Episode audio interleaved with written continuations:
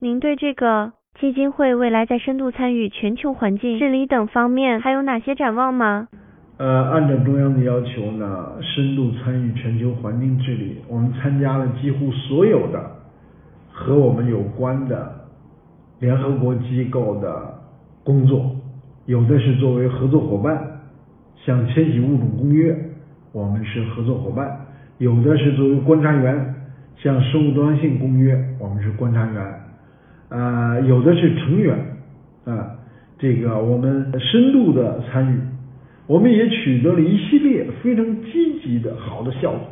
比如说这个《生物多样性公约》第十五届大会的主题，我们的建议被采纳，因此呢，生态文明思想得到了全球的一定程度的认可。这是第一次国际会议以生态文明做主题的。那另外不只是这些，在世界鸟盟，我们说中国要参加。要以国家的形式参加，得到了世界鸟盟的支持。那么还有很多，比如说 UNESCO 人工智能伦理导则，那么其中我们三条非常重要的根本性的意见，最后都被接受，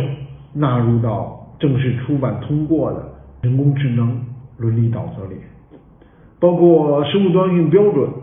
我们参加了。ISO 就国际标准化组织 TC 三三幺关于国际标准的制定，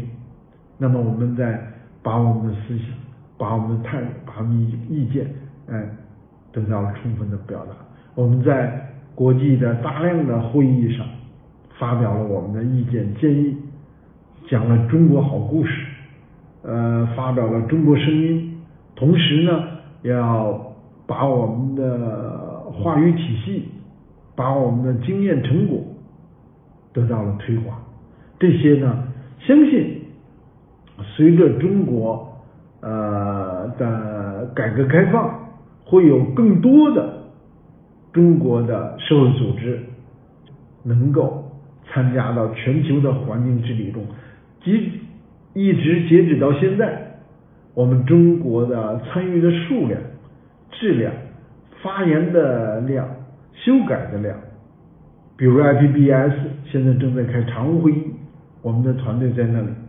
还需要大家共同的努力，使我们在全球环境治理上做出贡献，使我们真正做到引领世界的生态文明建设。